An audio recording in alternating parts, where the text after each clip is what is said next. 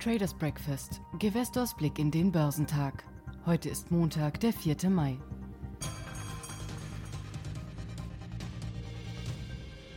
Die Aktien in Japan gaben am Freitag nach, wobei die wichtigsten Märkte in Asien wegen Feiertagen geschlossen blieben. Der japanische Nikkei gab um 2,84 Prozent nach, nachdem die Aktien von Tokyo Electron um 5,51 Prozent fielen. Der Topix büßte ebenfalls 2,24 Prozent ein. Wichtige Märkte in der gesamten Region, darunter China, Hongkong, Südkorea, Indien und Singapur, waren am Freitag wegen Feiertagen geschlossen. Was die Wirtschaftsdaten betrifft, fielen die südkoreanischen Exporte im April so stark wie noch nie seit der globalen Finanzkrise, berichtete Reuters am Freitag unter Berufung auf Daten des Handelsministeriums. Die Exporte sanken im April im Jahresvergleich um 24,3 Prozent, der stärkste Rückgang seit Mai 2009. Dennoch war er etwas geringer als der in einer Reuters-Umfrage erwartete Rückgang von 25,4 Prozent. Die Veröffentlichung von Daten aus Südkorea, einer wichtigen asiatischen Volkswirtschaft und Exportmotor, könnte Hinweise auf das Ausmaß der wirtschaftlichen Auswirkungen der Coronavirus-Pandemie liefern. Weltweit sind mehr als 3,2 Millionen Menschen infiziert worden, während mindestens 233.000 Menschen ihr Leben verloren haben, so die von der John Hopkins University zusammengestellten Daten. Unterdessen stiegen die Ölpreise am Nachmittag der asiatischen Handelsstunden, als der internationale Benchmark Future für Rohöl der Sorte Brent um 1,6 Prozent auf 26,91 Dollar pro Barrel zulegte. US-Rohöl-Futures zogen ebenfalls an und stiegen um 2,65 Prozent auf 19,34 Dollar pro Barrel.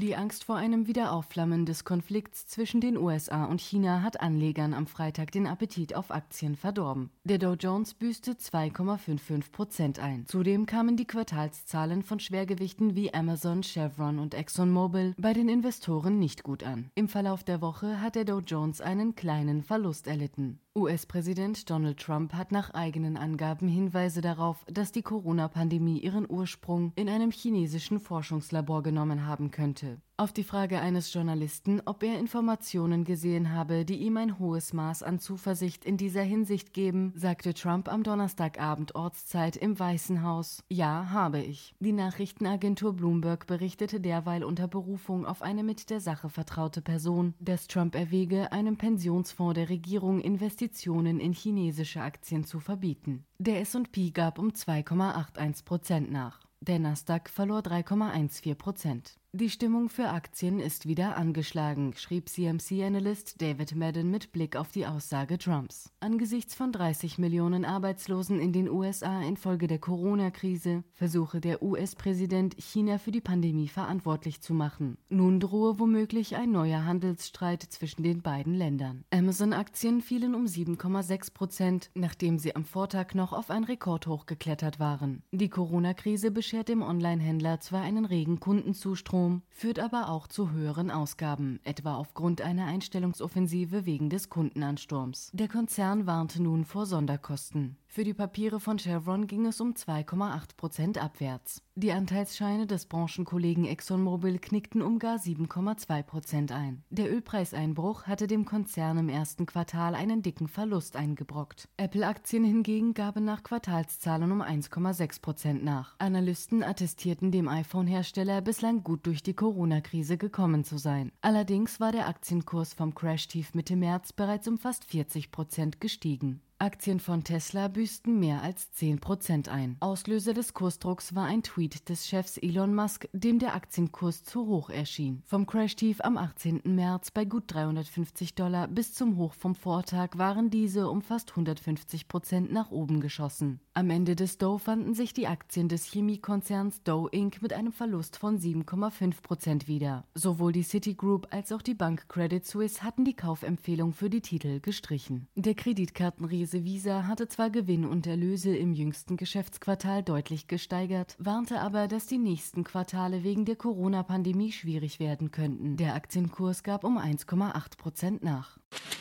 Die Gefahr eines Wiederaufflammens der Spannungen zwischen den USA und China hat den britischen Aktienmarkt auch zum Start in den Mai belastet. Der FTSE fiel am Freitag um 2,45 Prozent. An den meisten anderen Börsen Europas wurde wegen des ersten Mai-Feiertages zum Wochenschluss nicht gehandelt. Am vergangenen Donnerstag büßte der Eurostox nach den jüngsten Gewinnen 2,27 Prozent ein. In Paris verlor der CAC 2,12 Prozent. Auf der Unternehmensseite fielen die Aktien des Billigfliegers EasyJet als einer der größten Verlierer im FTSI um 5,8 Prozent, nachdem der Konkurrent Ryanair vor weiteren Belastungen durch die Corona-Krise gewarnt hatte. Die Iren rechnen nun frühestens Mitte 2022 mit einer Rückkehr des Flugverkehrs auf Vorkrisenniveau. Ryanair-Papiere büßten 6,4 Prozent ein. Für die Papiere der Royal Bank of Scotland ging es derweil nach der Veröffentlichung von Zahlen für das erste Quartal um 2,4 Prozent nach oben. Trotz der Unsicherheit wegen der Corona-Krise und einer hohen Vorsorge für drohende Kreditausfälle hatte die seit der Weltfinanzkrise verstaatlichte Bank die Gewinnerwartungen des Marktes übertroffen. In Kopenhagen, wo am Freitag ebenfalls gehandelt wurde, weiteten die Aktien von AP Möller-Maersk die Verluste des Vortages um 2,5 Prozent aus. Die Profitabilität der Branche habe sich zuletzt zwar gebessert, schrieb Analyst Samuel Bland von JP Morgan. Das sei aber vor allem dem eingebrochenen Ölpreis geschuldet. Dieser Effekt dürfe mit der Zeit wieder drehen, weshalb Bland für die Branche zur Vorsicht riet.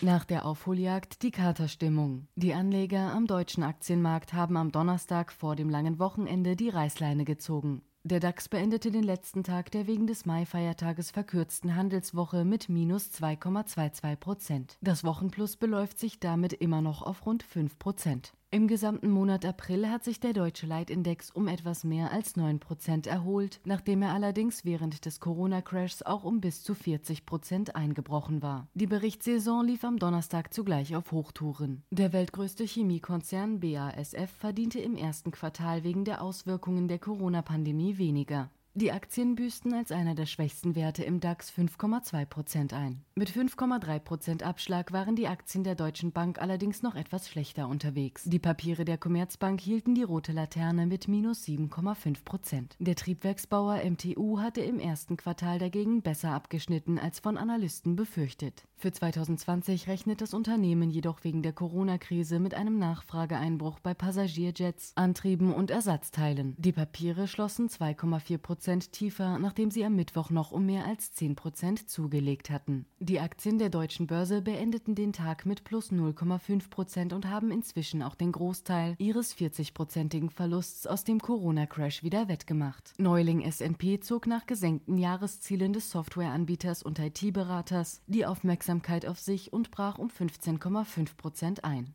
Der Euro übersprang am frühen Abend die Marke von 1,09 US-Dollar und kletterte auf 1,0929 Dollar. Die EZB setzte den Referenzkurs auf 1,0876 US-Dollar fest. Der Dollar kostete damit 0,9195 Euro.